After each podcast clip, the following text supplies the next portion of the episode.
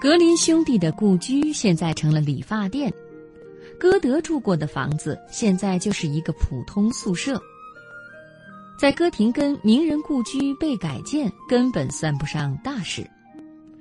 我们今天晚上就一起来关注欧洲名人最多的小城哥廷根。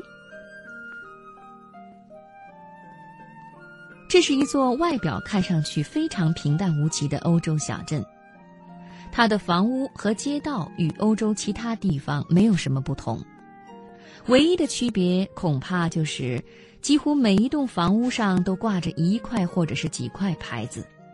如果你停下脚步，静下心来读一下那些牌子上的名字，将会大吃一惊，因为竟然有这么多耳熟能详的名人曾居住在这座小镇中，其中包括四十多位诺贝尔奖获得者，以歌德、格林兄弟为代表的大文豪们，还有以马克思、韦伯为代表的社会学家。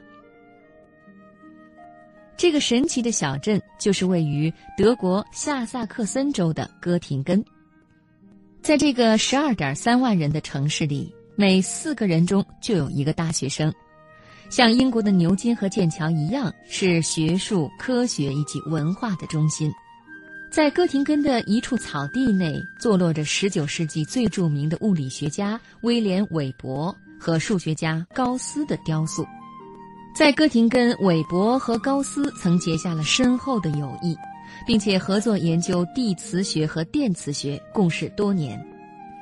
他们在哥廷根市上空搭建了两条铜线，构建了第一台电磁电报机。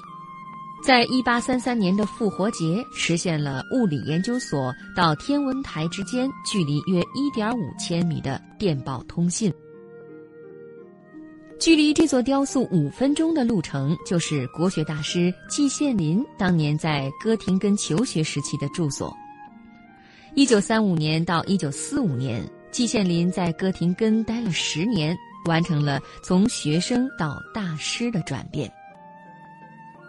季羡林的故居现在并没有挂牌，可是季羡林先生去世以后，还是有不少中国人前来探访。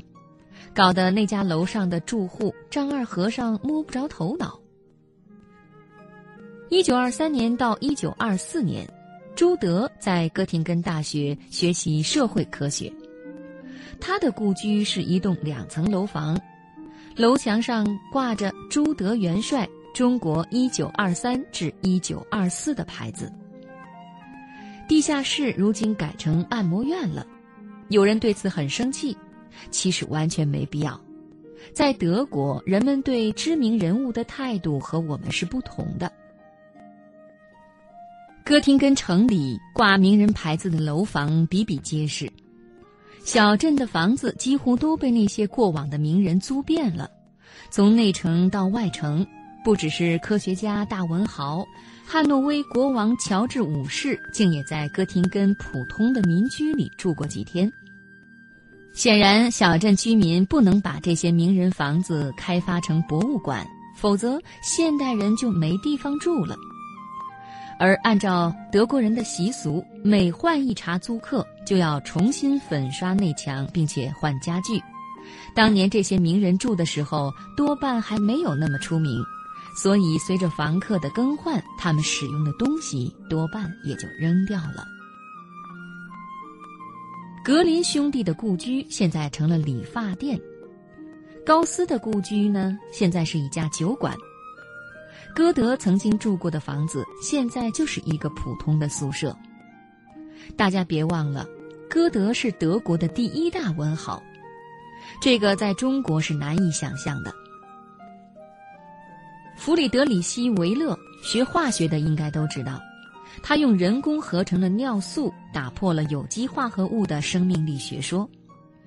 其实，哥廷根在19世纪出了一批这样杰出的化学家和物理学家，但是在他们的时代还没有诺贝尔奖，否则哥廷根就不止四十多位诺贝尔奖获得者了。在哥廷根，如果此人足够出名，除了他曾居住过的房屋挂牌子之外，这栋房屋所在的街道也会以他的名字命名，比如开普勒大街，以弗里德里希·维勒命名的广场等等。大卫·希尔伯特是19世纪和20世纪初世界上最具影响力的数学家之一，他的居所离季羡林故居仅一箭之地。当时季羡林就在哥廷根求学，只不过当时他还是一个年轻的小伙子。可是大卫·希尔伯特已经是一个著名人物了。能在哥廷根读书和生活，无疑是幸运的。至少能租一套自己仰慕的大师曾住过的房子，沾点灵气。这个小镇没有特别漂亮的风景，但是想瞻仰大师、沾点灵气的话，值得一去。